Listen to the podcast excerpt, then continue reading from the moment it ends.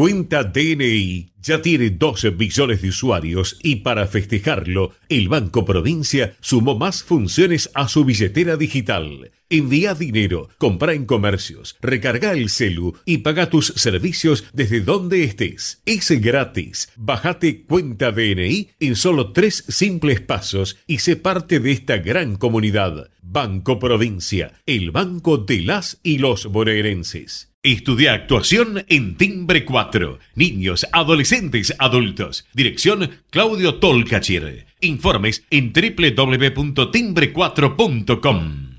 ¿Sabías que Voy es la primera low cost de combustible y que tendrá más de 100 estaciones a lo largo del país? Ya abrió en Once, Junín, Tandil, Realicó, Azul y Chipoleti. El futuro llegó con energía posible, accesible y de todos. Para más información, ingresa a www.voyconenergia.com.ar o envía un mail a info@voyconenergia.com.ar. Voy con energía.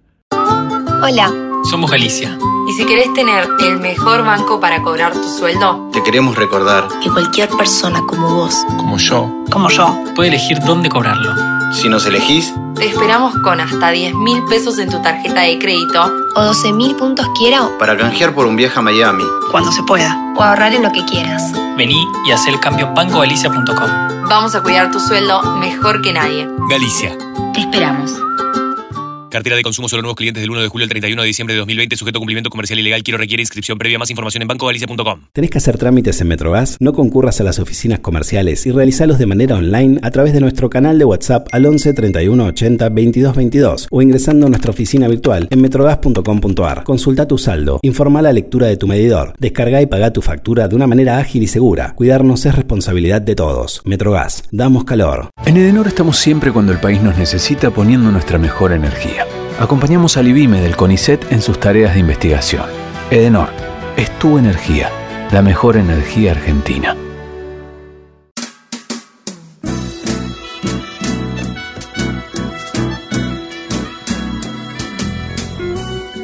Entrevistas con los protagonistas de la política, la cultura, el espectáculo, la música y el deporte. Un diálogo abierto para pensar desde una óptica diferente. Voces y Memoria, los martes de 20 a 21 con la conducción de Hernán Dobri.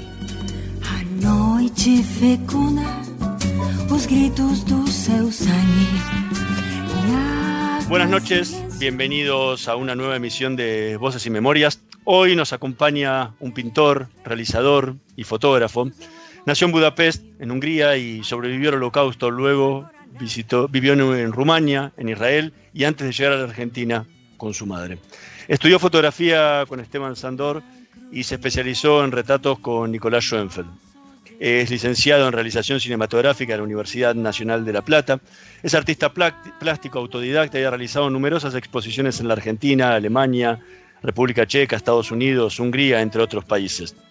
Trabajó además como reportero gráfico para Editorial Atlántida y Abril, como director de fotografía de Confirmado, y colaboró con las revistas Panorama, Siete Días, Gente, Para Ti, Corsa, Mucho Gusto, entre otras. Ha dictado cursos de fotografía en el Museo Sibori, en la Escuela de Bellas Artes Prilidiano Puyredón, y además en forma privada. Recibió numerosos premios y distinciones como la mención municipal de artes plásticas Manuel Belgrano, el tercer premio de la Bienal Paloma Alonso, el tercer premio del concurso del Palacio de las Artes, el premio Barón Hirsch, la mención honor del, Senado eh, Domingo Faustino Sarmiento. Fue nombrado ciudadano destacado de la cultura por la, legisladora, la legislatura de la Ciudad de Buenos Aires. Actualmente está realizando la muestra esencial con obras suyas de Roberto Plate y fotografías de Damián Roth en el supermercado Sol Oriente en La Valleja 1386. Hoy nos tomamos un café con Pedro Roth. Probá Viaggio Expresso, el café 100% natural en cápsulas compatibles. Comprá online en tiendaviaggio.com.ar. Con envío a todo el país o en su boutique ubicada en Salguero 2626 Palermo. Viaggio Expresso, el verdadero sabor del buen café. Muchísimas gracias por acompañarnos. Hola, ¿qué tal? me siento muy feliz de que se acuerden de mí y que hagan hagan estos reportajes. ¿Cómo?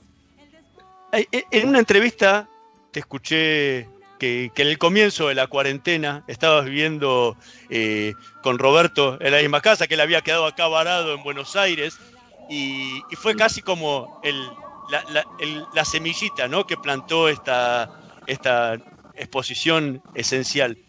¿Cómo, ¿Cómo fue ese proceso de armado y el surgimiento de la idea para esta, para esta exposición?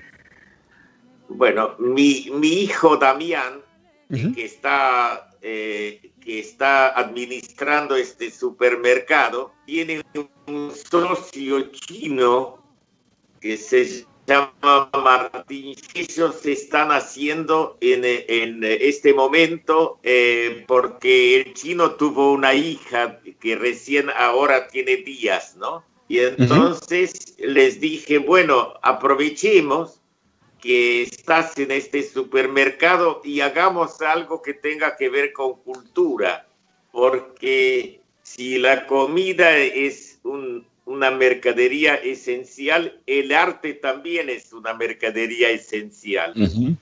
Y entonces así surgió la idea de hacer esto y le, le colgamos toda la muestra y le pedimos el prólogo a Andrés Duprat, que es el director del Museo Nacional de Bellas Artes.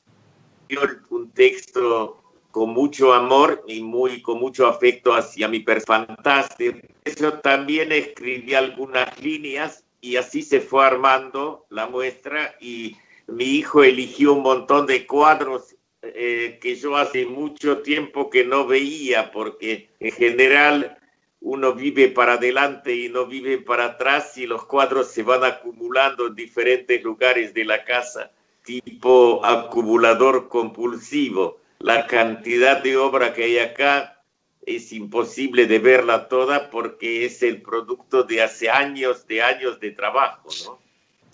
Y, y como yo digo, las góndolas no, lo- no solo llevan a la Bienal de Venecia, en este caso las góndolas llevan también a las obras que están en el supermercado, ¿no?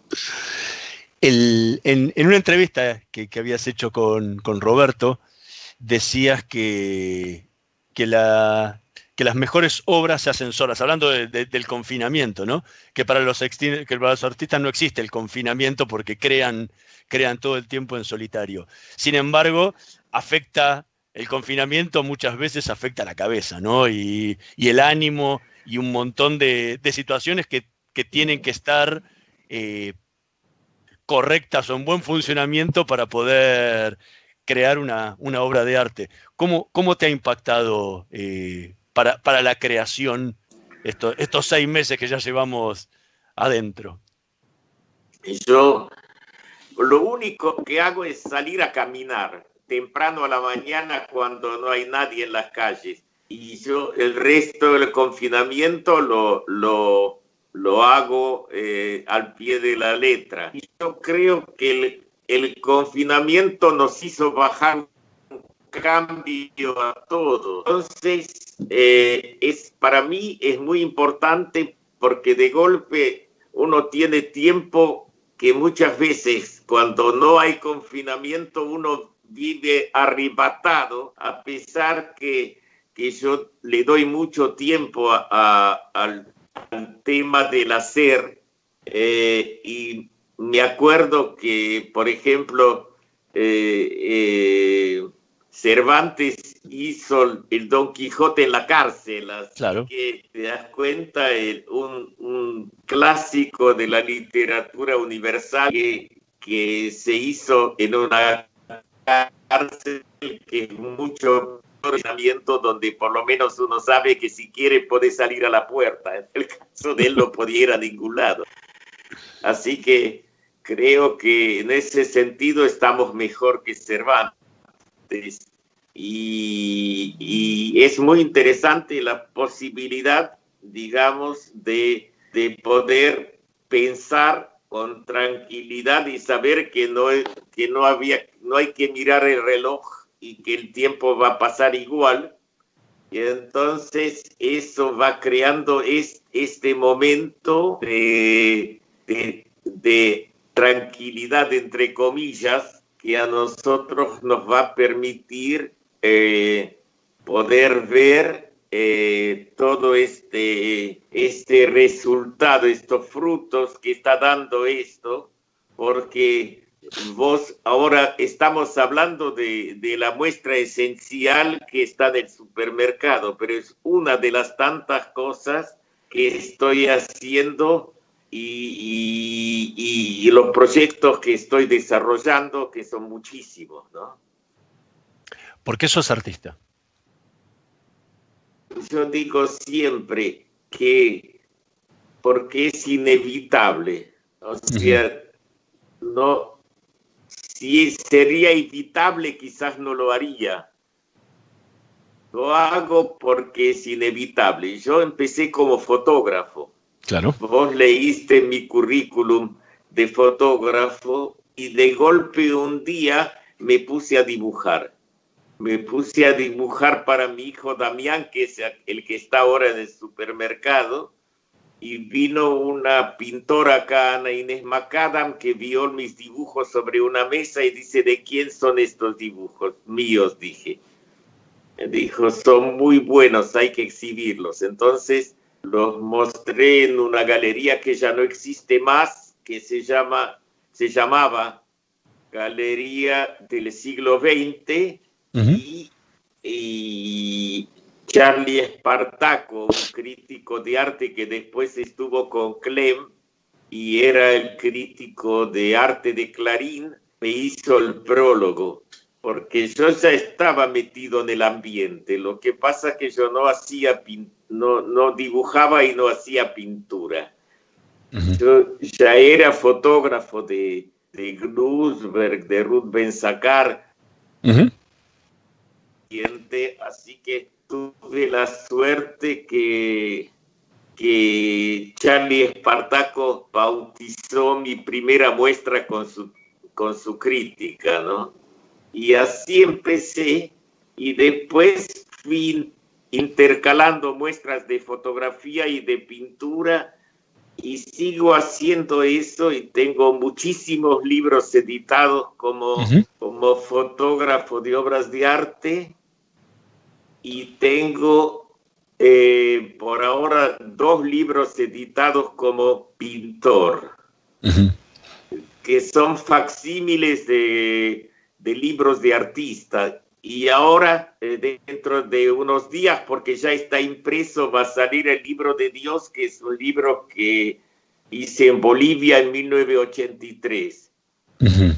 Y va a haber 100 ejemplares editados por Ato Menegaso.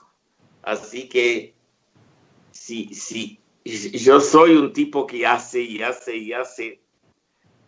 Debo tener más de 150 muestras hechas en todo el mundo, en, uh -huh. en Estados Unidos, en París, en, eh, en, muchos lados, ¿no?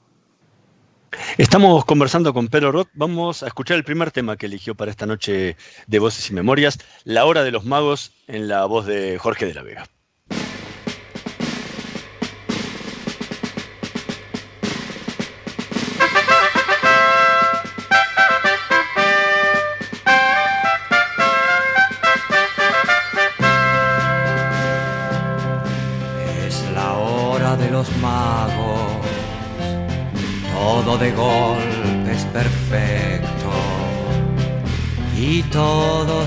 Fin consiguen lo que siempre fue su sueño, una casa para el pobre, el rico fama y talento. El chico se vuelve grande, la delgada saca pecho cada terreno baldío crece con un rascacielos en los platos hay manjares cada hueso con su perro cada bruja con su escoba cada cura con su rezo.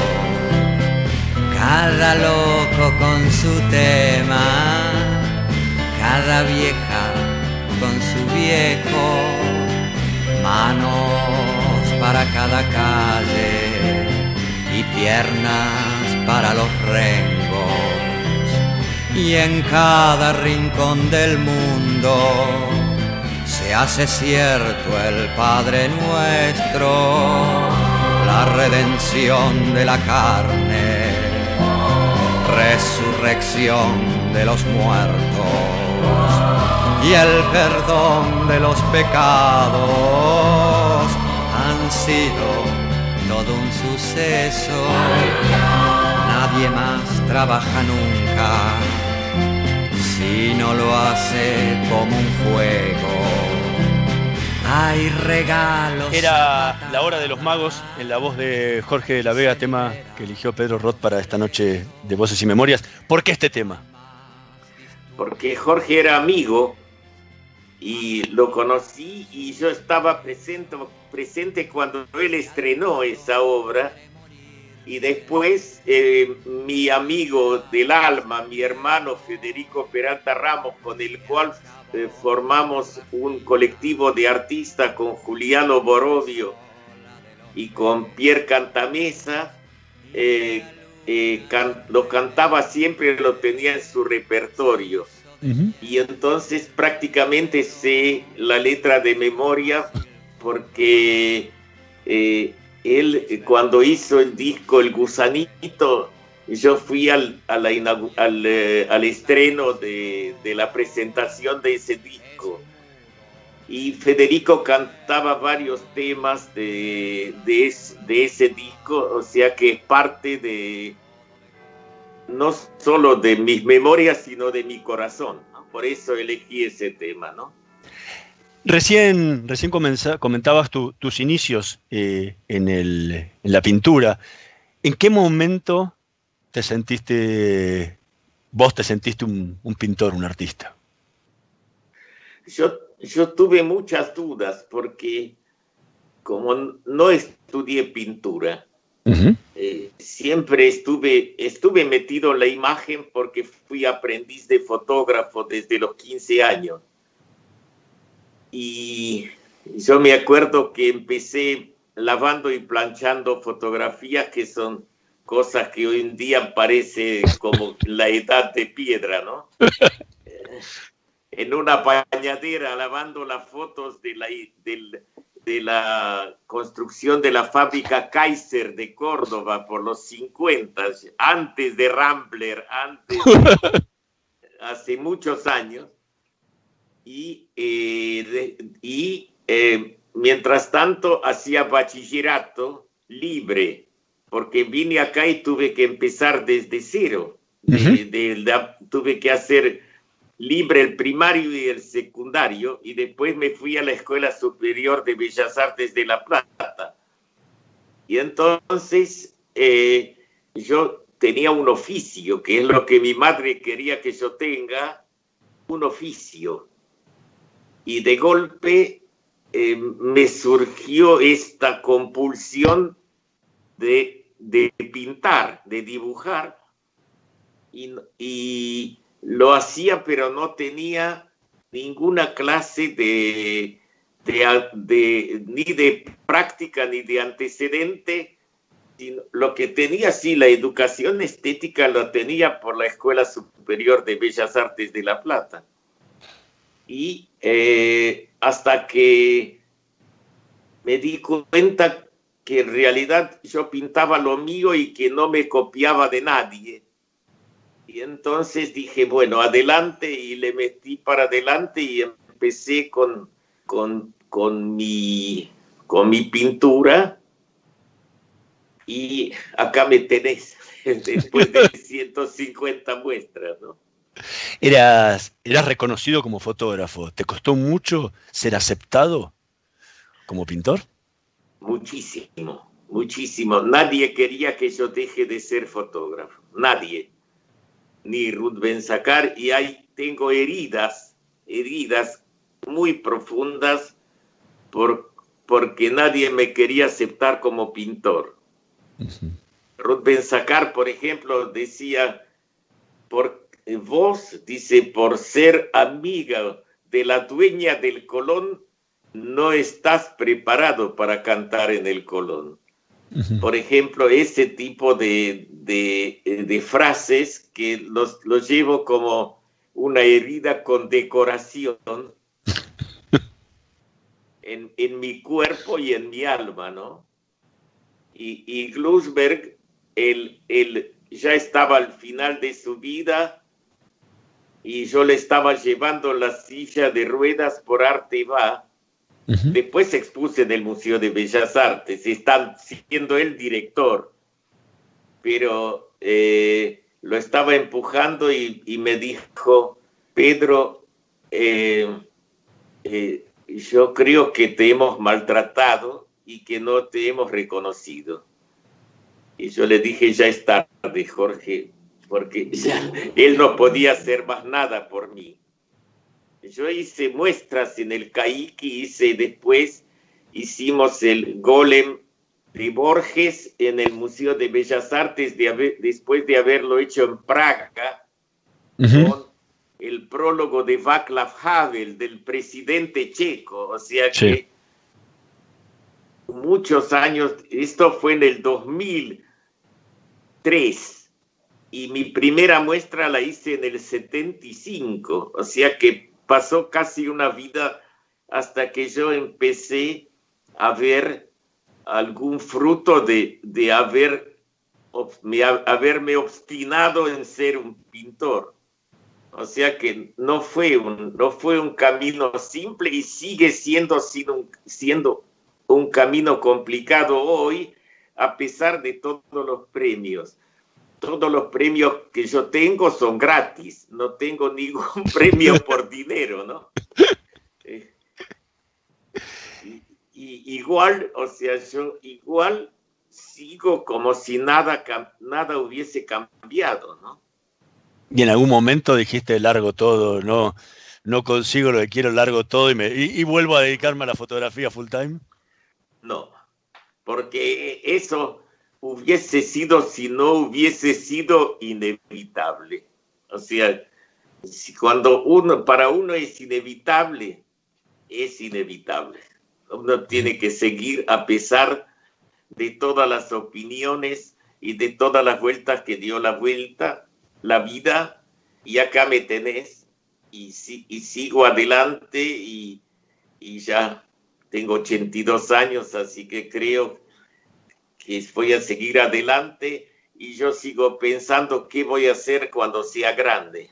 O sea, eh, sigo pensando como si fuese, el otro día estaba diciéndole a alguien que nos están obligando a la generación nuestra a ser jóvenes para, porque tenemos tantas cosas que, que hablar, tantas cosas que nos han prohibido, tantas cosas que fueron difíciles de hacer y acá estoy y estoy militando en un grupo nuevo porque del grupo anterior que yo te nombré se han muerto todos y todos ellos están dentro mío y ahora estoy en un grupo que se llama Estrella del Oriente uh -huh. con el que hicimos una película que se llama La ballena ballena que es bastante conocida y fue un éxito extraordinario y, y, y, seguimos adelante. Ahora estamos pensando en un proyecto para una bienal y en varias cosas como grupo,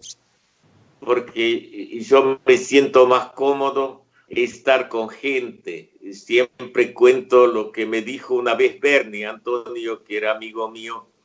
Dijo, un artista son tres interlocutores y dos livings es verdad. Es verdad.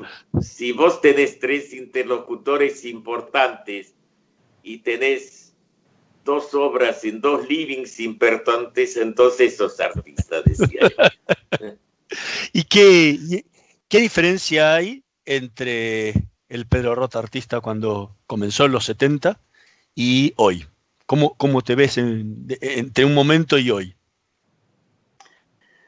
Yo yo creo que es, en realidad es una evolución. Uh -huh. no es una, no es una revolución. O sea, yo voy pensando, más que pintando, voy pensando mi entorno y lo voy expresando como puedo. Con palabras, con imágenes, con fotografías, con videos, con películas. Ahora, por ejemplo, estoy haciendo eh, un canal, que es el canal ROT, y, y, y, y, además voy a hacer un libro. Cuando termine este coronavirus, espero que pronto, porque si no van a ser varios volúmenes de dibujos, de dibujos y de textos que se va a llamar Diarios del Coronavirus. Y que estoy escribiendo lo que pienso sobre este momento que nos está pasando ahora y lo voy dibujando también. O sea que es, es, es una cosa que yo no lo vivo como, como momentos diferentes, como me dicen, ¿cómo podés hacer tantas cosas juntas? Entonces yo digo, no, yo hago una sola, no hago muchas. Y es eso lo que yo siento que está, que está pasando, que es una sola cosa, que son todas estas diferentes expresiones, como, como estas cosas que son tipo polirrubro, pero en realidad es, está siempre dentro de, del, del, del ámbito del arte. ¿Y en qué, pero en qué consiste esa evolución que decís desde ese primer momento ahora?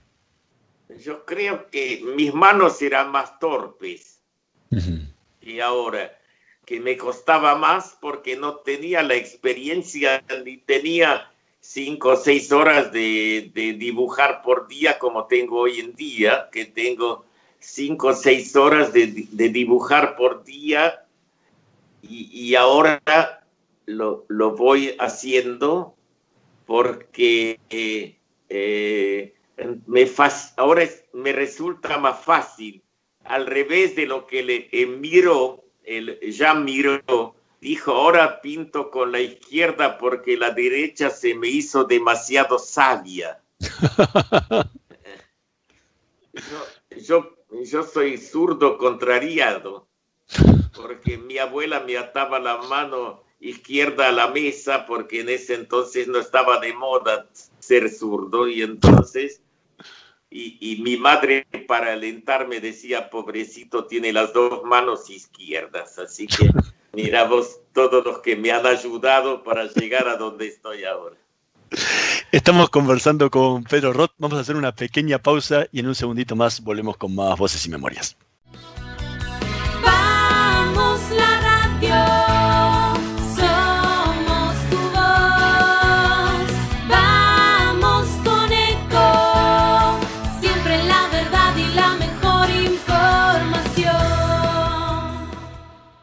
Descarga gratis de tu celular la aplicación Ecomedios. Podés escucharnos en vivo, informarte con las últimas noticias y entrevistas en audio y video. Búscala y bajate la aplicación Ecomedios. Podés vernos en vivo en ecomedios.com. Ecomedios.com. Contenidos audiovisuales.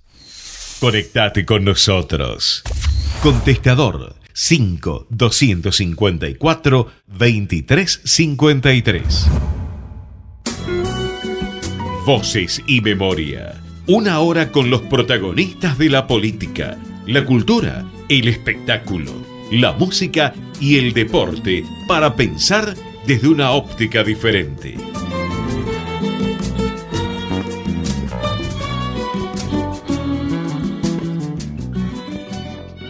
Seguimos en Voces y Memorias conversando con Pedro Roth.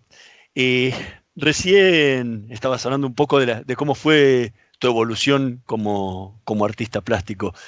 ¿Qué, ¿Qué, sentís cuando pintas? Siento un placer muy grande. Pinto en la cama, para empezar. Uh -huh. Casi la mayoría de mis cuadros que ves por ahí están pintados en la cama y, y yo, mi teoría es que son los sueños que no me acuerdo. Uh -huh. Porque en realidad eh, nunca me acuerdo de los sueños. Seguramente que sueño como todo el mundo, pero no me acuerdo de los sueños, ¿no? Y entonces eh, es, es como que yo creo que la belleza es cuando las cosas se encajan. Es como que, de golpe aparece el dibujo completo que fue armándose a través como si fuese un rompecabezas. Y es, y es esa satisfacción que uno siente de ver la imagen completa de lo que uno soñó, de lo que uno pensó, y, y es enfrentar esa hoja que era en blanco o ese, esa tela que era en blanco y que uno no sabía qué es lo que iba a suceder ni qué es lo que iba a salir. Y de golpe se va armando una imagen y esa imagen es, termina siendo ese, ese cuadro, es, ese objeto, ese mural, ese texto, lo que sea, va surgiendo y, y, y, y es, es, es para mí una gran satisfacción. Había un filósofo Castoriadis que decía que es el placer intelectual es casi igual al placer sexual.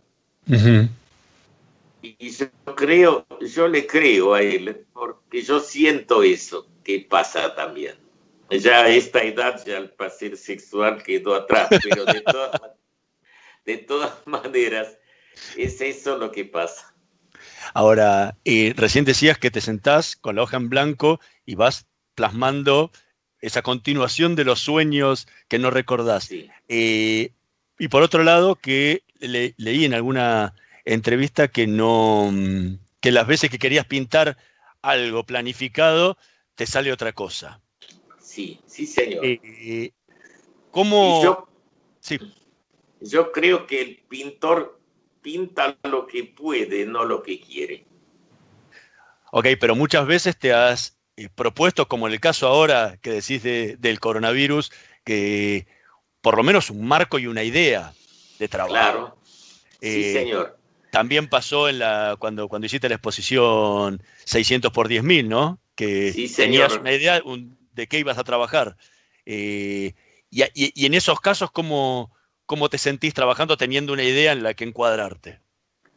Mira, lo de 600 por 10 mil fue genial porque Elio Kapchuk, el, el director de, de cultura de la AMIA, dice, voy a hacer una muestra sobre el holocausto. Y fue en el 2010, no, 2009, y me, le digo, ¿y por qué no me invitas a mí? ¿Y a vos por qué? Me dice, porque soy sobreviviente del holocausto. Dice, él, Mira, que nos conocemos hace mucho, pero yo parece que nunca hablaba de eso. O sea, él no sabía que yo era sobreviviente del holocausto y después me encargó la... Me, le digo, ¿qué querés hacer? Le digo, haceme cortar 600 papeles más o menos así de este tamaño y yo voy a hacer la muestra que se llamó 600 por 10 mil porque eran 600 Seis millones. dibujos, uno por cada 10 mil muertos. Y, y entonces lo hice los 600 dibujos en tres meses, como una catarsis. Porque yo, yo lo tenía dentro mío, pero no, no lo tenía explicado aden- a mí, a mí, a mí mismo. Y yo tenía, parece que yo tenía los recuerdos, pero yo no, como los sueños que no me acordaba. Ahora que lo estoy charlando con vos, quizás por eso no me quiero acordar de los sueños, porque debo soñar con estas cosas que no, que no es fácil de metabolizar, ¿no? Bueno, eh, hace, sí. Sí, sí, Y así fue como hicimos la muestra. La muestra se, se dio, se, primero se hizo en la sala C del Centro Cultural Recoleta. Después eh, fue a Frankfurt al museo, que fue Argentina fue invitada de honor al museo de a, al- al, eh, al, a la Feria Internacional del Libro con, con el Bicentenario y se hizo esta muestra en el Museo Judío de Frankfurt y, y, así fue como surgió y el año pasado hice una muestra retrospectiva en la Universidad Católica ahí también puse obras de esa serie también. Recién decías que, que por ahí tenía que ver con eso de los sueños, que no, que, que- que por ahí esos recuerdos tenían que ver con esos sueños y que por ahí no, por eso no los recordabas. En una entrevista que le hice a un, a un sobreviviente, Salomón Feldberg, eh, él me había dicho que cuando le pregunté si él soñaba justamente con los recuerdos de, de la Shoah, me decía, mira, hay pastillas para dormir, pero no pastillas para no soñar. Es verdad, es verdad. Eh, Estoy absolutamente de acuerdo con él. Cuando, cuando explicabas la, la, la serie esta de, de trabajo del 600 por 10.000, eh, decías que Helio no, nunca habías hablado con él y, y que no, no hablabas sobre el tema. ¿Te costó mucho poder hablar de lo No, que viviste en la que, Shoah? una vez que abrí la canilla, salió solo. Yo Pero antes no, antes no habías hablado nada. Nunca, nunca. Y se hizo un catálogo muy bueno que lo hizo el Centro Cultural Recoleta con todas las imágenes, casi un libro, y ahí está. ¿Y qué recuerdos tenés de ese, de ese chico de siete años, seis, siete años, ahí en el gueto de Budapest? Eh, y muchos recuerdos muy complicados. O sea, y, y- y, eh, mi, mi padre primero lo llevaron a un campo de trabajo y lo dejaron volver una noche por un día y, mi madre no lo reconoció porque había adelgazado 40 kilos en, en- en- en tres meses y mi madre no lo reconoció. Y esa noche entraron unos nazis húngaros a casa porque nosotros teníamos pasaportes suizos que eran de un país neutral pensando que eso nos iba a proteger de, de la deportación. Pero inclusive el año pasado fui a actuar a Zurich a una obra de teatro y yo conté esta anécdota donde yo dije que no era para los nazis no éramos suficientemente suizos como para que un pasaporte suizo nos proteja. Y entraron los nazis y querían los francos suizos, porque como teníamos pasaportes suizos querían los, pero no teníamos francos suizos.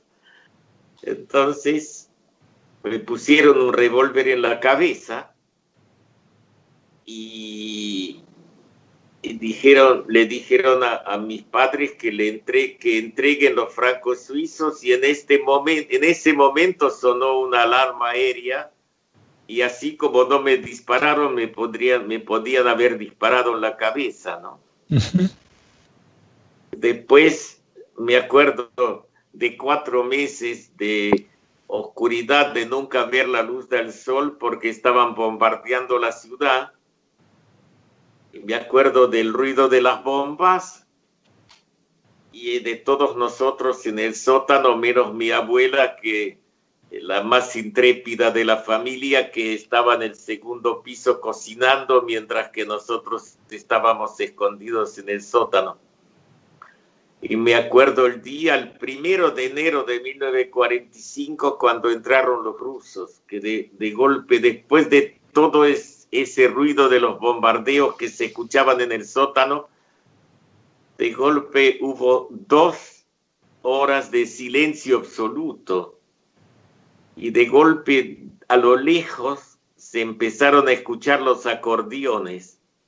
Y entraron una columna de soldados rusos del ejército rojo con los acordeones bailando y todos saliendo de los sótanos, nosotros como ratas, eh, viendo eso y, y me acuerdo, me dieron un pedazo, yo tenía siete años, me dieron un pedacito de chocolate y me acuerdo del sabor de ese chocolate después de haber tenido hambre de en serio. Por eso creo que soy gordo, porque teníamos hambre de veras, no hambre de esos literarios que se cuentan, hambre físico, de veras. Me acuerdo de todo eso, de, de- y, y me, me acuerdo y, y me acuerdo. No sé cómo explicarlo. Después de muchos años te tocó ir a exponer a Budapest. Varias veces. ¿Qué te, qué te pasó la primera vez que volviste a tu ciudad? No, la, la primera que vez que volví, eh, eh, lo conté en la película La ballena ballena, eh, venía con un taxi a la ciudad, yo no conocía a nadie porque no me quedó ningún familiar y no conocía a nadie, llegué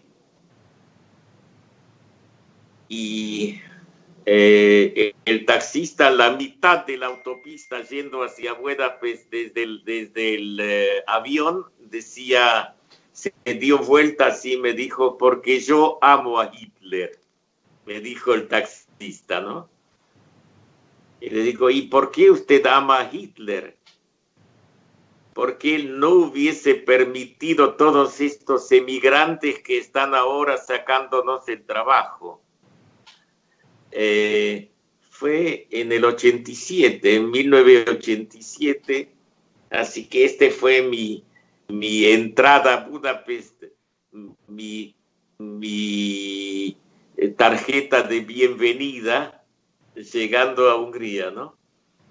Yo fui en ese momento eh, mandado por la revista Gente, como yo hablo húngaro, para que yo fotografíe la ciudad y, y un poco la vida cultural de la ciudad en ese momento. Y después en el 2010 volví con mi colectivo Estrella del Oriente, que ya conocía gente y todo, y ya era otra manera de volver. Hice una muestra individual en el, en el Palacio Real, donde también pinté la cama, igual que acá en casa, eh, durante la exposición.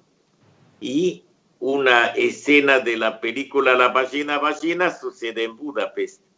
Por, justamente por esta posibilidad fuimos los únicos representantes argentinos en Hungría en el Bicentenario.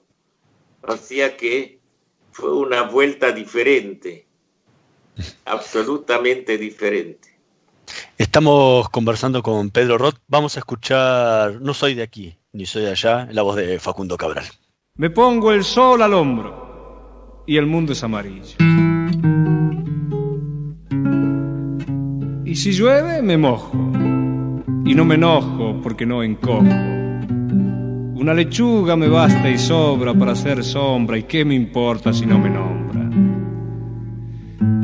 Limpio mi vagón de carga, duermo una semana larga, como una porción de pizza y me vivo de la risa. Me gusta andar, pero no sigo el camino, pues lo seguro ya no tiene misterio.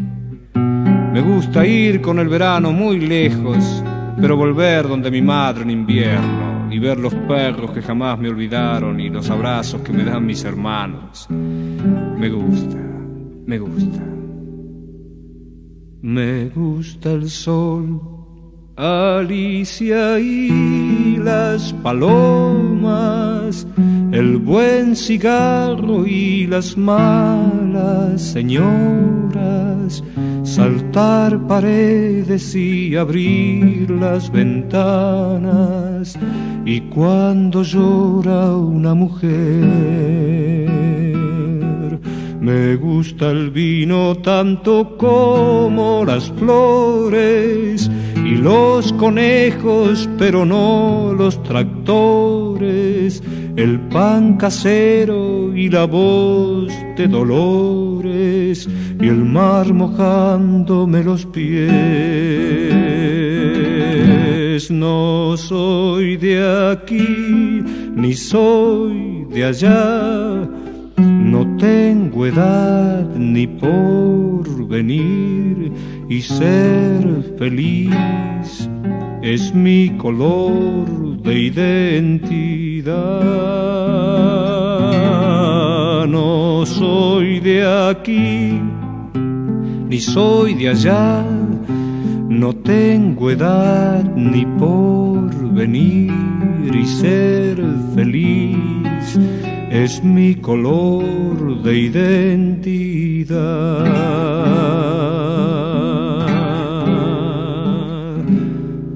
Me gusta estar tirado siempre en la arena o en bicicleta perseguir a Manuela o todo el tiempo para ver las estrellas con la María en el trigal. No soy de aquí, ni soy de allá, no tengo edad, ni por venir y ser. Era No soy de aquí ni soy de allá, tema de Facundo Cabral que eligió Pedro Roth para esta noche de Voces y Memorias. ¿Por qué? ¿Por qué ese amor por, por Facundo Cabral? Pues Facundo era como un hermano también mío. Yo lo conozco de la época del indio Gasparino, cuando él era indio Gasparino antes de ser Facundo Cabral, ¿no? Y, y realmente eh, convivíamos en los cafés. Eh, en, en, el Florida Garden, en la Biela. Él frecuentaba a Borges, yo frecuentaba a Borges, eh, y hemos hablado mucho y he fotografiado mucho de las tapas de sus discos y mu muchas fotos de él que andan dando vueltas por ahí. Si vos vas a la Biela vas a encontrar dos fotos mías en las columnas hechas por mí y que, que eran que era ese Facundo que entrañable que, que nosotros convivíamos más, más que otra cosa como con Federico, ¿no? Convivíamos. Y es, es por eso cuando vos me pediste que yo elija tres temas, fue, fue elegí temas de los amigos, de los amigos que, con los que hemos compartido todo, toda una vida, ¿no? En, recién, recién comentabas de tu vuelta a Budapest. ¿Volviste a los lugares a donde habías, sí. a donde habías vivido, donde habías sí, nacido fui y con crecido? mi hijo Matías y fuimos a la casa donde yo había nacido y, y, y tocamos el timbre y nos dejaron pasar. Vivía una pareja joven y la casa ya no era la misma porque en la época comunista achicaron los departamentos. Uh -huh. Mi casa tenía 500 metros cuadrados, mis, mis, padres eran de la clase media alta y tenían 500 metros cuadrados y cuando volvimos era tres habitaciones pequeñas y y, y, yo no reconocí el departamento porque yo me, mi padre era coleccionista, por eso yo también soy coleccionista. Y, y, y no, recor, no reconocí la casa, pero sí reconocí el lugar, reconocí el patio, reconocí el, el, eh, la disposición por donde se entra y todo eso que es típico de, de ese lugar, ¿no? ¿Y qué sentiste cuando, cuando entraste ahí? Y, y pa, yo, mi hijo decía que yo estaba emocionado. Yo no, no, no tengo un recuerdo de esa emoción, pero sí para mí fue muy importante poder, eh, poder ver y volver. Y ahora, hace un año, que fui a exponer al Instituto Cervantes, fui con mi otro hijo, con mi hijo mayor. Fuimos a la Plaza Garay, porque estoy haciendo una película que se llama Buenos Aires, una aventura geométrica.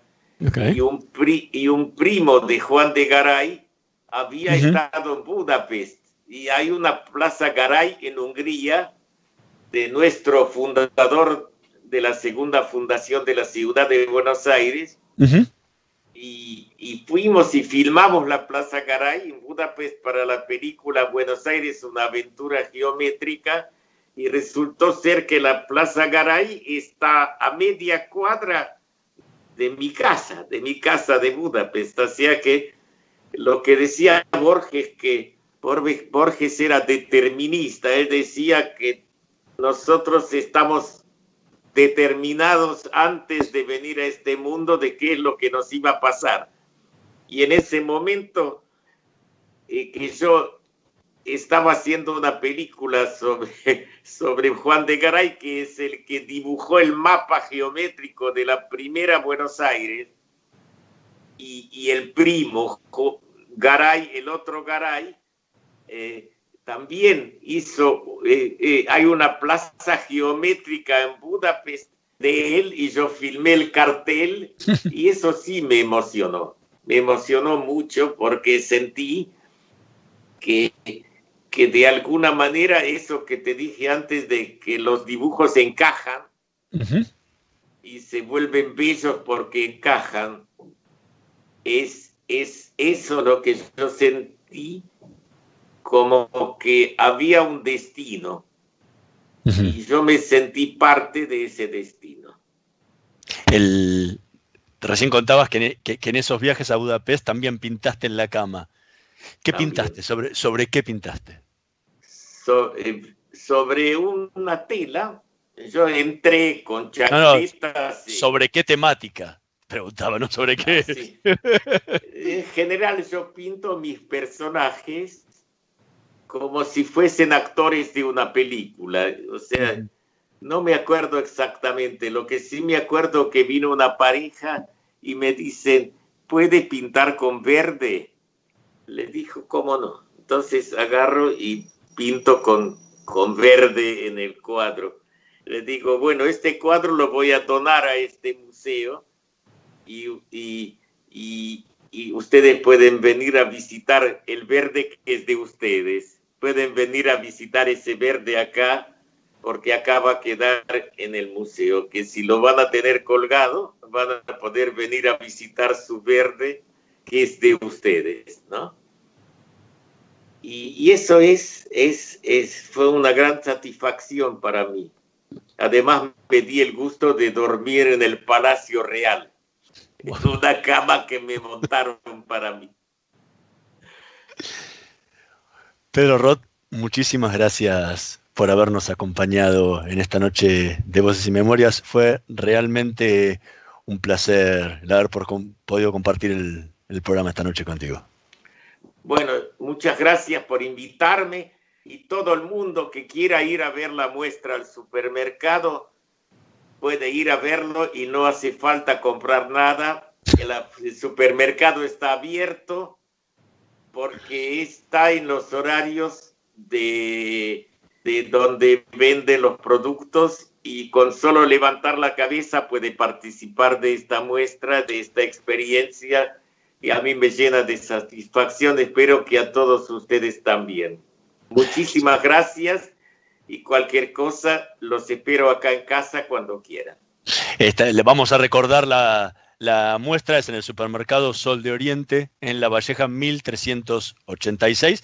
En los horarios comerciales, normalmente que está abierto un supermercado, puede la gente ir a, visitar la muestra. Esquina Gorriti. nosotros nos vamos a reencontrar la, la, próxima semana en la operación técnica Carlos Heinze y Gerardo Subirana. En la edición Javier Martínez. Nos vemos la próxima semana. Chao. Gracias. Eh. Cuenta DNI ya tiene 12 billones de usuarios y para festejarlo, el Banco Provincia sumó más funciones a su billetera digital. Envía dinero, compra en comercios, recarga el celu y paga tus servicios desde donde estés. Es gratis. Bájate cuenta DNI en solo tres simples pasos y sé parte de esta gran comunidad. Banco Provincia, el banco de las y los bonaerenses. Estudia actuación en Timbre 4. Niños, adolescentes, adultos. Dirección Claudio Tolcachir. Informes en www.timbre4.com. ¿Sabías que Voy es la primera low cost de combustible y que tendrá más de 100 estaciones a lo largo del país? Ya abrió en Once, Junín, Tandil, Realicó, Azul y Chipoleti.